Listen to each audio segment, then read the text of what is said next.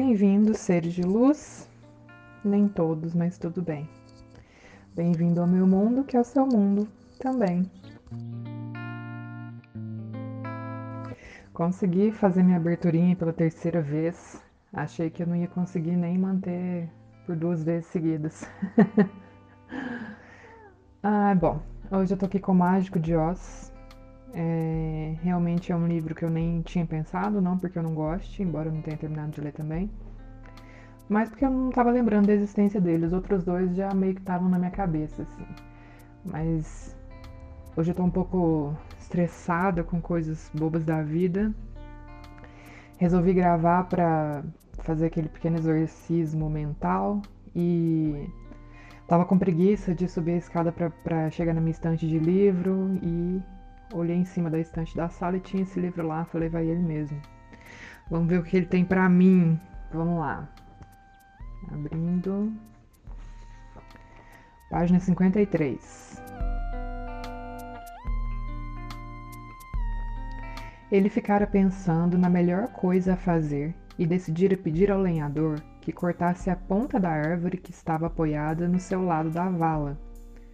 O lenhador de lata começou a usar seu machado em seguida, e bem na hora em que os dois calidás quase tinham atravessado, a árvore caiu com um estrondo dentro da vala, carregando as bestas com ela, as quais não pararam de rugir até que se desfizessem em pedaços nas rochas pontiagudas do fundo.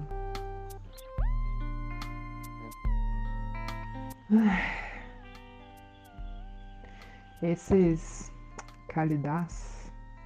Acho que é isso. Agora já perdi a página. Isso, calidás. Ó. E eu tava folhando aqui sem querer e, e, justamente parei numa página 51 que tá falando o que são os calidás, que saber a menina. São bestas monstruosas com corpos de urso e cabeças de tigre, replicou o leão, e com garras tão longas e pontiagudas que poderiam me rasgar em dois tão facilmente como eu poderia matar Totó. Eu tenho um medo terrível dos calidás. Valeu aí, universo, pra, por me explicar o que, que são os calidás, que eu já não lembrava mais. Bom, é, eu tô sentindo, eu sinto te falar hoje que a ideia desse podcast foi a seguinte: é, eu passei a vida com muita dificuldade em encontrar pessoas para conversar sobre as coisas que eu queria conversar porque a maioria das pessoas não quer falar sobre essas coisas e tudo bem, né? Só que aí o que, que acontece? É... Eu comecei a me isolar cada vez mais e eu me sentia cada vez mais sozinha, achando que eu tinha um problema, assim, realmente muito sério. É... Enfim, não vou entrar nesses detalhes aqui agora. Mas o que aconteceu foi o seguinte: é, por indicação de uma amiga minha, ela falou para mim assim: ah, procura uns grupos eu tô omitindo de detalhes importantes aqui também, que qualquer hora eu, eu volto nisso. Mas ela falou: procura uns grupos com interesse em comum, né? Justamente para não ficar assim nessa angústia nessa frustração que eu sinto de tentar falar com as pessoas o que eu quero. Não porque eu quero e tem que ser o jeito que eu quero, é porque é uma coisa que, tipo assim, nossa, não tem ninguém para falar sobre isso comigo, é, é, é triste.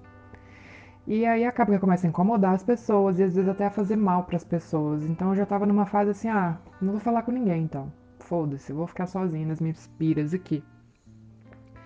Mas aí essa amiga me deu essa dica de procurar grupos e eu não uso rede social mais tem um tempo. É, mas eu falei, ah, vou, vou, procurar, realmente nunca tinha pensado nisso. Procurei e encontrei alguns grupos é, sobre experiências de quase morte. E aí já foi um boom violento, porque eu, eu tava num lugar onde todo mundo queria falar sobre aquilo. Eu falei, caralho, velho, nossa, graças a Deus. Não é que eu tenho um problema. Ou se eu tenho um problema, pelo menos agora eu tô no meio de um monte de gente que tem o mesmo problema. A gente vai ficar falando de experiência de quase morte aqui até amanhã. Beleza. Só que aí. eu caí num. Sem querer, não, não sei direito o que aconteceu, eu caí num grupo que não era sobre EQM era sobre a morte. Então era para pessoas com medo da desde pessoas com medo patológico da morte, né, até pessoas com risco iminente de morte, com, com doenças que, que já não tem mais possibilidade de cura, né? Com doentes terminais e, enfim, todo tipo de gente. Só que eu tenho certeza que, que eu achei esse grupo numa página de EQM, mas, bom, aí quando eu trouxe o assunto lá, ninguém ninguém estava entendendo. Falei, uai, mas vocês não vão falar disso aqui? Falaram, não, a gente não fala disso aqui não, mas você pode falar disso se quiser. E aí aconteceu que as pessoas começaram a se interessar. E eu compartilhei um canal maravilhoso, muito foda, que é o Afinal que Somos Nós, que eu acho que todo mundo devia ver, porque esse negócio não é uma questão de interesse particular, eu acho que é uma questão da vida, né? Da vida. A ciência já tá lá agora falando, olha, a consciência, pelo que parece, não depende do cérebro. Bom, não é para ser um negócio, ah, eu gosto de futebol e eu gosto de enfermagem, não é uma coisa. Eu não entendo como que a filosofia e como que essas grandes questões podem ser uma coisa, podem ser consideradas pelas pessoas como uma. A Lívia gosta de mexer nessas questões existenciais. Nossa, gente, não é questão de gostar. Eu não entendo como as pessoas não pensam. Enfim, aí eu compartilhei o canal e muita gente gostou muito, muito, e muita gente veio me agradecer, e muita gente veio falar comigo, e veio, nossa, cara, você mudou minha vida só de ter me mandado esse canal. E eu falei, o que, cara, que coisa louca. Porque, olha, eu, eu, eu acho que eu, eu, que nem eu falei com, com umas pessoas mais próximas minhas, eu falei, olha, eu acho que eu só tava enchendo o saco da galera errada, né? Da galera que não quer saber desse tipo de coisa. Porque eu cheguei a pensar, como eu falei agora, que eu tinha um problema mesmo, que eu devia ficar quieta. Mas aí eu descobri que eu podia ajudar pessoas, que tinha muita gente querendo ouvir o que eu tava falando. Então eu eu tive essa ideia, eu falei, nossa, eu posso ajudar, de alguma forma eu posso ajudar, porque ajudar para mim é uma coisa importante. Eu acho que a gente deve se ajudar. E eu falei, vou fazer um podcast sobre EQM, mas aí eu logo desanimei, porque eu não consigo me aprofundar numa coisa só. Então eu desanimei dessa ideia, mas depois caiu na minha cabeça uma ideia pronta de tipo, pega um livro, lê alguma coisa qualquer e vê o que sai na sua cabeça. Falei, cara, e olha, já é o terceiro. Isso para mim é uma coisa muito grande, porque normalmente as minhas ideias não saem do plano das ideias. Elas não se concretizam. Talvez porque não era o que eu tinha que fazer. Eu ia ter que passar por muita coisa por cima de mim, não sei. Mas isso tá rolando. E agora, é... E foi interessante eu, eu, eu, pegar esse livro agora, tô vendo? Já esqueci o nome dos bichinhos de novo, gente. Como é que chama? Que são os K? É com K, não é? que são os caras. Ma che salute, loro di patriota. Deixa eu ver, eu lembro que tava. Eu lembro de uma das páginas, 51. Deixa eu ver. Calidá, Calidá. Lembrei sem achar a página ainda, hein? Lembrei. Calidá. Ai, falta de ar, caralho.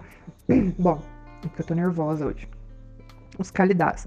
Lendo essa partezinha sobre os calidás, sobre eles, é, vendo o que, que, eles poderiam fazer para atravessar né, lá o lugar, e, e aí os calidás caíram né, atrás dele, ou seja, não, não, não, não os alcançaram e não os mataram como bestas terríveis que são, porque eles deram um jeito de derrubar essa, essa ponte, não sei o que, que era, atravessaram lá e, e derrubaram o negócio e os bichos caíram lá. Cara, a sensação que eu tenho é que tem um monte de qualidade atrás de mim o tempo todo, só que eles estão na minha cabeça, cara, aí fica complicado. Fica bem complicado. Um monte, um montão de qualidade. Só dentro, aí eu fico brigando com eles o tempo todo. O que, que será isso, hein? E bom, uma das formas que eu arrumei talvez não de derrubar essas qualidades, mas de falar, mano, pode vir que eu tô aqui, foi justamente também esse podcast, porque aí eu percebi que, não, pera, antes de eu, de eu ter a prepotência de querer ajudar todo mundo, eu preciso me ajudar, porque eu também não tô bem. E o, a, gravar esse podcast tá me ajudando muito, porque parece um pequeno exorcismo mental, assim. E aí o que acontece? É eu faço, eu faço análise, que também já é um momento muito, muito bom e muito importante de a gente pôr aqueles negócios para fora. Só que ali ainda tem um outro. Um outro que eu tô vendo a cara dele, um outro que me devolve o que eu tô falando, um outro que me questiona, que pontua. Então, e, e, e, é um momento específico para né, aquela tentativa de entender os sintomas que eu tenho. Só que ainda é muito limitado para mim, porque ainda é uma coisa no plano material, vamos, vamos pôr assim, né? E, e ainda é um lugar onde mesmo que eu tenha, que eu esteja super à vontade, ainda tem um outro ali. Então eu vou ter muita resistência. E aqui eu não vou entrar em termos técnicos da psicanálise para explicar o que é uma resistência ou coisa assim. E aqui nesse negócio do podcast, como eu já me propus assim, ó, eu falei comigo mesmo, falei, fala o que vier na sua cabeça, não esquenta, só põe para fora. Então é um momento que tá ajudando mesmo.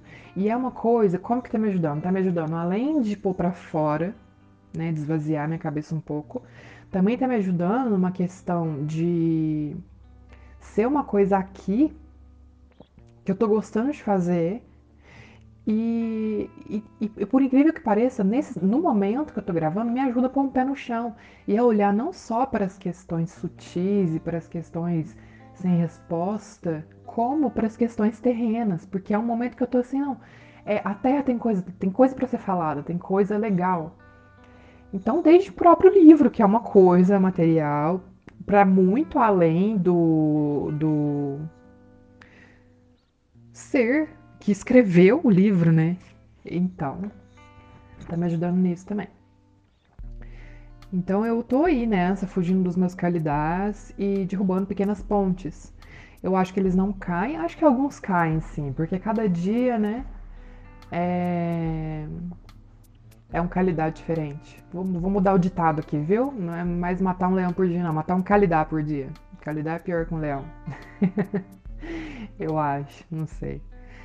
Então eles vêm e, e, eles uns caem e não voltam mais, os outros eles conseguem bater lá embaixo e voltar com mais impulso ainda, eu acho, não sei. Outros perdem a força, né? Eu acho, não sei. É meio que uma esfinge também as nossas questões, eu acho, não sei. Quando você decifra, elas perdem a força. Nem sempre, não gosto de generalizar nada. Nadinha, nadinha, nadinha. Mas isso acontece também. Perde a força morre ou se transforma. E ela se transforma. E às vezes você acha que você resolveu uma questão e aparece outra, mas na verdade não apareceu outra. Era a mesma questão agora disfarçada. Ô, ô mente, viu? Ô cabeça, que coisa bizarra. Bom, eu vou ler mais um pedaço aqui. Eu, e o que eu li antes contou como uma partezinha só, tá? Que foi o universo aqui que bateu as páginas para me explicar o que era o Calidá que eu tava sem saber. Então vamos lá. Mais um, mais um, mais um. Página 123. Ele mostrou o caminho até uma pequena câmara que ficava por trás da sala do trono e todos o seguiram. Ele apontou para um canto e lá estava a grande cabeça, feita de papel bem grosso, com um rosto cuidadosamente pintado. É. É louco, porque ontem mesmo uma, uma amiga minha me mandou uma foto de uma página de um livro, que é o livro O Poder do Agora, do Eckhart Tolle, é, mas que era uma, uma citação que, que falava do, do Carl Jung, né, que foi um, um, parceiro do Freud lá por um tempo, é, até que eles romperam, até onde eu sei, hum, porque o, o Jung falava além de eu acho ele ter discordado da questão do Freud achar que tudo, todos os traumas, neuroses e esses problemas de cabeça que a gente tem provém de, é, da sexualidade, né? E ele achava que não era isso, mas aí há controvérsias, porque a sexualidade para Freud não era simplesmente um ato sexual, por isso que ele falava que a criança tem sexualidade. E a galera ficou louca, nossa, que coisa horrível que ele tá falando, que uma criança, um ser tão puro, vai ter sexualidade. Primeiro, quem fez o sexo um negócio impuro foram nós homens. O sexo é uma coisa totalmente natural, todo bicho faz. Segundo, não é só uma questão de sexo com, com um órgão genital e um parceiro, não, gente. A criança mama, ela sente prazer em mamar, tanto que depois ela chupa o espetinho sem. Ela não mama só para matar a fome, ela sente prazer na sucção. Por isso que ela gosta de ficar sugando outras coisas enquanto ela não tá mamando. Ou é chupeta, ou é o dedo, ou é. Então é um prazer, e é um prazer é, é erótico, mas não de uma forma sexual. Enfim, não vou explicar isso aqui agora não. Não sei se o Jung não entendeu isso direito, se ele achou que era muita viagem, mas além disso eles romperam também, porque o Jung aí ele já chegou com uma ideia de, ok, é, Freud, então, mano, é, eu concordo com isso daí que você tá falando, eu acho que faz muito sentido essas coisas, esse funcionamento da mente aí que você tá propondo, porém eu acho que tem coisa a mais. Eu acho que tem coisas sutis, eu acho que tem, sabe? Então ele já veio, o Jung, com uma coisa além, assim. E o Freud sempre quis manter a psicanálise, a psicanálise como uma coisa extremamente científica, então ele não podia admitir uma coisa. É, perdi a palavra. Não é esotérica que eu quero falar, mas uma coisa. Bom, que não fosse científica, né? mística. Acho que era essa a palavra que eu queria. Então esse negócio aqui, esse, esse, essa parte do livro que falou dessa de alguém indicando o caminho no canto e no canto estava uma cabeça. Eu não sei o que estava sendo falado aqui nessa parte porque eu ainda não cheguei aqui. Eu estou lendo esse livro junto com a minha filha, né? Faz um tempão que a gente não pega, mas essa parte que eu li agora eu ainda não tinha visto, então não sei que cabeça é essa. Mas é, essa parte do. Esse trecho que essa minha amiga mandou ontem falava justamente é, do Jung, se eu não me engano, chegando numa, falando com alguém de uma tribo. Eu não sei se isso é real, se isso é uma, uma metáfora ou alguma coisa do tipo. Mas que ele chegava e um índio falava é, os, que os homens brancos estão sempre procurando alguma coisa, que eles não entendem o que é que os homens brancos tanto procuram. E. Cara, a gente procura mesmo, muito. Só que assim, ao mesmo tempo, é igual que eu tô falando. Eu não sei se a minha busca é muito mais intensa ou eu deixei ela tomar conta de mim. É... Ou se é, se é simplesmente diferente, porque eu acho que a pessoa que tá totalmente imersa aqui no plano terrestre e que, e que tá totalmente ligada em coisas materiais e só, sabe, sem querer saber de outras coisas, sem se preocupar com, cara, quão misterioso é tudo isso, ela também tá procurando alguma coisa. Só que ela tá procurando num lugar diferente, ela tá procurando tudo aqui. Falei diferente, não falei certo nem errado. Até porque o que eu preciso aprender nessa vida é a aceitar que eu estou aqui e ficar aqui e viver aqui da melhor forma possível, porque a coisa mais difícil para mim é eu ter bem-estar, eu estar tá num momento assim, ó, oh, que coisa boa, me sinto tão bem, me sinto tão leve, me sinto tão feliz. Não, é sempre assim aquela coisa opressora, sabe? O tempo todo, 24 horas por dia, eu não consigo entender por quê. E aí, ai, a depressão, ai, a ansiedade, ai, é sua mente que não sei o que, mas não é só isso, gente. Não é só isso. É além disso, é além disso. Foi por isso que esse negócio, essa questão da síndrome do estrangeiro, que é um negócio que vem mais ou menos de uma linha espírita aí, me respondeu muito, né? Porque aí foi mais um trem assim, tipo, ah, tá, então tá, então isso faz sentido, tá? Então é porque eu não aceito que eu tô aqui. Devo ter vindo de um lugar assim, ó, maravilhoso e quentinho. Quentinho, não é aquele calor insuportável também, não, mas com certeza não tem frio nenhum, porque esse frio também já está acabando com o meu humor. Já deu, tá? Já vai, já pode ir embora, que já deu, não consigo fazer nada no frio, nadinha. Sabe aquele povo? Ai, no frio eu fico disposto, eu faço tudo que eu preciso fazer. Mano, eu não sou assim, não. No frio eu não faço nada. Nada. Nadinha. Nossa, que coisa odiosa que é frio. Ai, no frio a gente fica mais elegante. Aham. Uhum. Amigo, miga, não vou nem te falar como que eu ando. Nossa, a calça de uma cor, a blusa de outra, 87 blusa, 45 par de meia.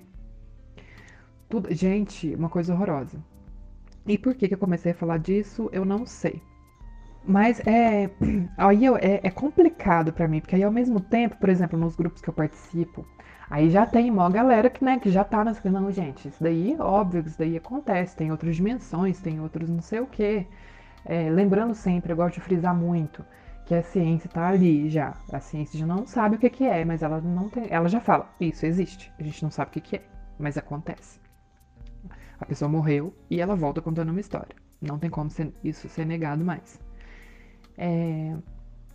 Então ali tem a galera que para ela já é super natural, né? Não, eu te... aí tem vários relatos muito interessantes, muito loucos e das próprias pessoas, é, de pessoas que essas pessoas conhecem. Ah, minha avó ficou em coma e ela voltou falando isso, isso, isso.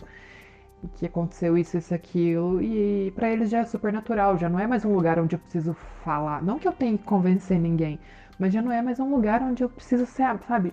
Simplesmente porque eu quero falar sobre. Além disso, ainda tenho que me preocupar com a abertura da pessoa sobre isso é, para no fim das contas ver que ou ela não tem interesse em saber disso, ou ela simplesmente não acredita, ou enfim.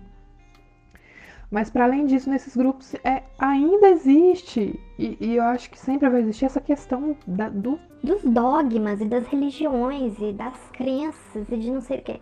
Então, é, você tá num lugar onde todo mundo acredita, sabe? Ninguém vai duvidar se você falar que você teve uma experiência de quase morte, que você visitou um outro lugar, que você falou com outros seres, que você sentiu outras coisas, que você viu cores que nem existem aqui. É muito incrível.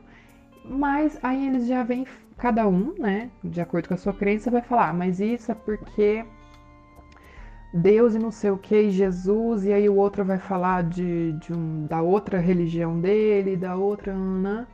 E fica eu lá perdida, tipo assim, que eu não quero falar de religião, saca? E. E aí eu meio que caio do outro lado. Agora sou eu que tenho que escutar as crenças das pessoas e sou eu que não tenho interesse em ouvir sobre as crenças da pessoa, das pessoas, porque eu não acredito no que elas acreditam. E aí eu entendo de, né, e eu fico pensando, será que as pessoas que me rodeiam me veem assim, como, sei lá, um, uma fanática religiosa? Eu não sou e eles não me veem como uma fanática religiosa. Mas eles podem ter essa sensação de que eu tô querendo pregar o que eu acredito, sabe? E é um negócio chato, porque eles não acreditam, por exemplo, é, que a, a nossa consciência não morre, que o nosso corpo vai morrer e a nossa consciência vai continuar em outros planos, em outras realidades, em outros lugares, enfim. Da mesma forma que eu não acredito na, na Bíblia, não gosto da Bíblia, não acredito em Deus. É, como eu já falei antes, gosto muito do GG, mas, cara, eu acho que até ele deve ficar puto desse povo achar que tem que seguir ele, que ele pagou pelos pecados de todo mundo. Não foi nada disso. Então, assim, eu, eu, eu, eu caio por outro lado. Então, acho que além da, dos, dos calidás é, da, da vida, das coisas práticas da vida e além dos calidades que cada um tem na própria cabeça, ainda somos os calidades uns dos outros. E acaba ficando muito difícil. E, e, assim, quando a gente para pra pensar e quando a gente solta um pouco da tensão, a gente percebe que é tudo muito simples. Que é só deixar rolar sabe? Que a gente não precisa problematizar tudo. E isso eu falo para mim, sabe? Até porque eu tô falando comigo nesse momento. Eu nem sei quem vai me ouvir. Eu não tinha intenção, nem intenção de que alguém ouvisse, sabe? Se não fosse, eu, se eu não tivesse certeza que eu só ia ajudar, que eu não ia atrapalhar ninguém. Mas eu não tenho como ter o controle sobre isso também. Mas nesse momento, como eu tô falando aqui, eu tô falando comigo mesma. É como se eu estivesse falando comigo mesmo. Eu quero até colocar um espelho aqui na minha frente da próxima vez para eu, pra eu falar olhando para mim diretamente. Aí já me fez lembrar do negócio do espelho do Lacan lá. Hoje eu tô bem bagunçada. E isso é bom, não vou achar ruim não. É que as coisas estão desorganizadas na minha cabeça, eu tô pensando muita coisa e só tô deixando sair. Enfim, é. Agora eu acabei me perdendo completamente. então acho que eu vou ler um outro pedaço aqui. Gente, eu não faço a mínima ideia do que eu tava falando nesse momento. Vamos lá página 155. Depois de descerem da parede de porcelana, os viajantes se acharam em uma terra desagradável, cheia de pântanos e atoleiros e coberta de um capim alto e duro. Era difícil de caminhar sem cair em buracos enlameados, porque o capim era tão fechado que não se podia ver os buracos. Todavia, tendo escolhido cuidadosamente seu caminho, eles prosseguiram em segurança até que chegaram a um terreno mais sólido. Só que o terreno parecia ainda mais selvagem do que antes, e após uma caminhada longa e cansativa através do mato rasteiro, entraram em outra floresta em que as árvores eram mais altas e mais velhas que quaisquer outras que já tinham visto.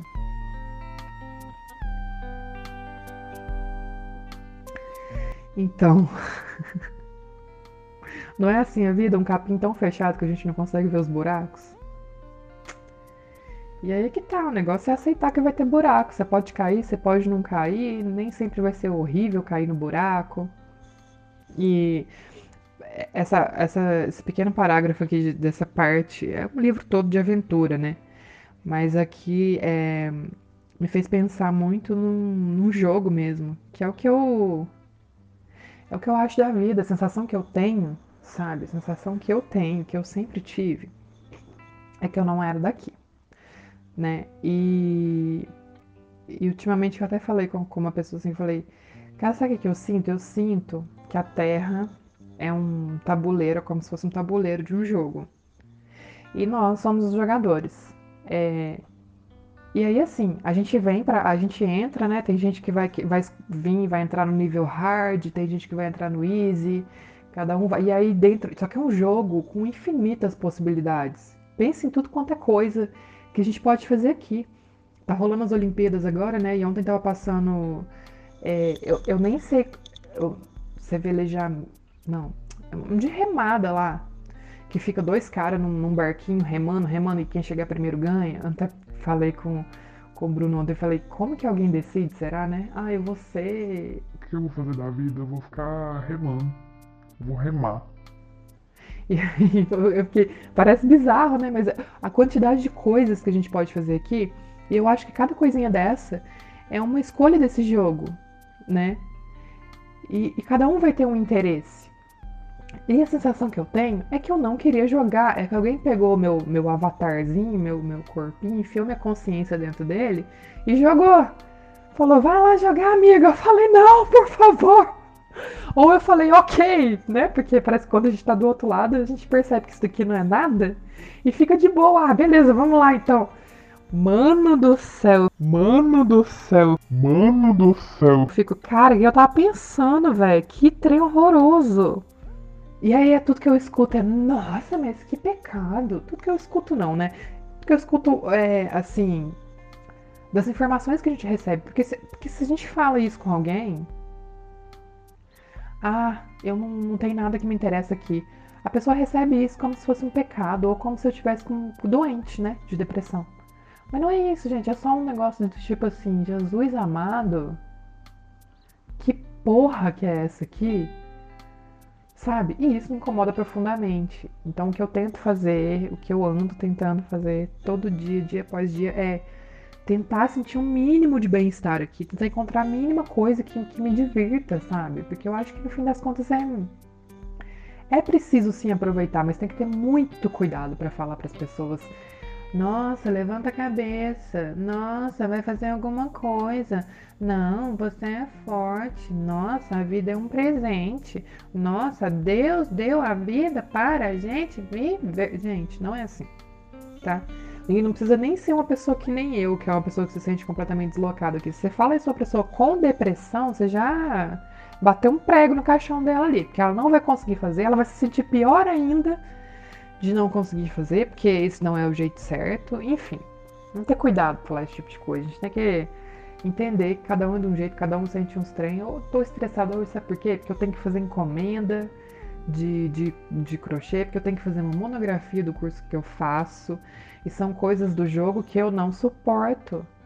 Eu falo, Jesus, tá bom, entrei nessa fase do jogo aqui, que é a fase do curso online de psicanálise. Tá, por que, que eu entrei nessa fase do jogo? Não, porque eu quis. Pronto, porque é um assunto que me interessa, que eu achei legal, porque eu quis muito fazer. E aí chega, chega uma, uma parte do jogo que você tem que passar, né, da, da fase, você precisa escrever um, um texto.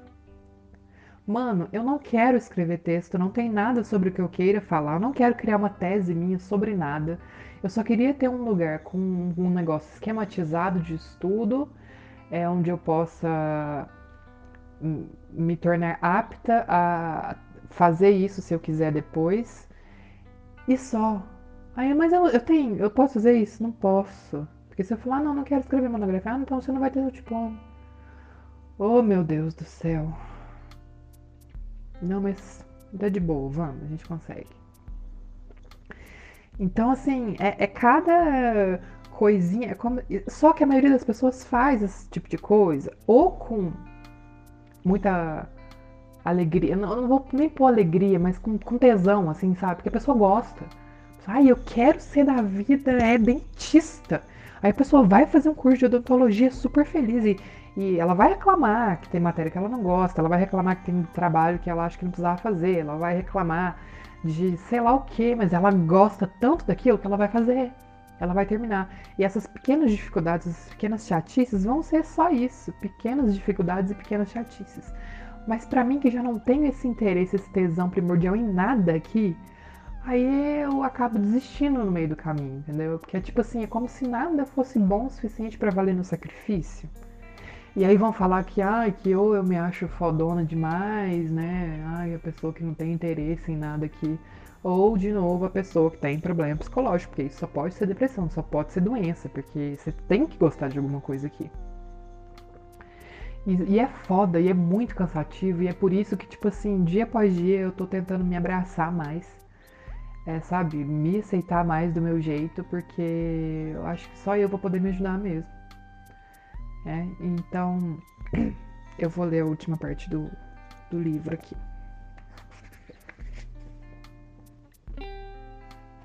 Página 168, que é o capítulo 23, chamado Novamente em Casa.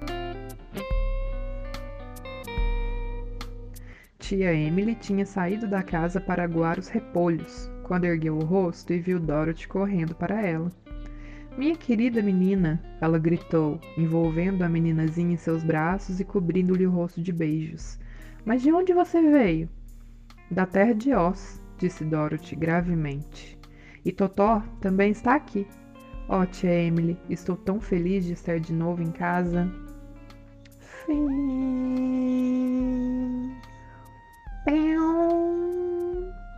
Beijo.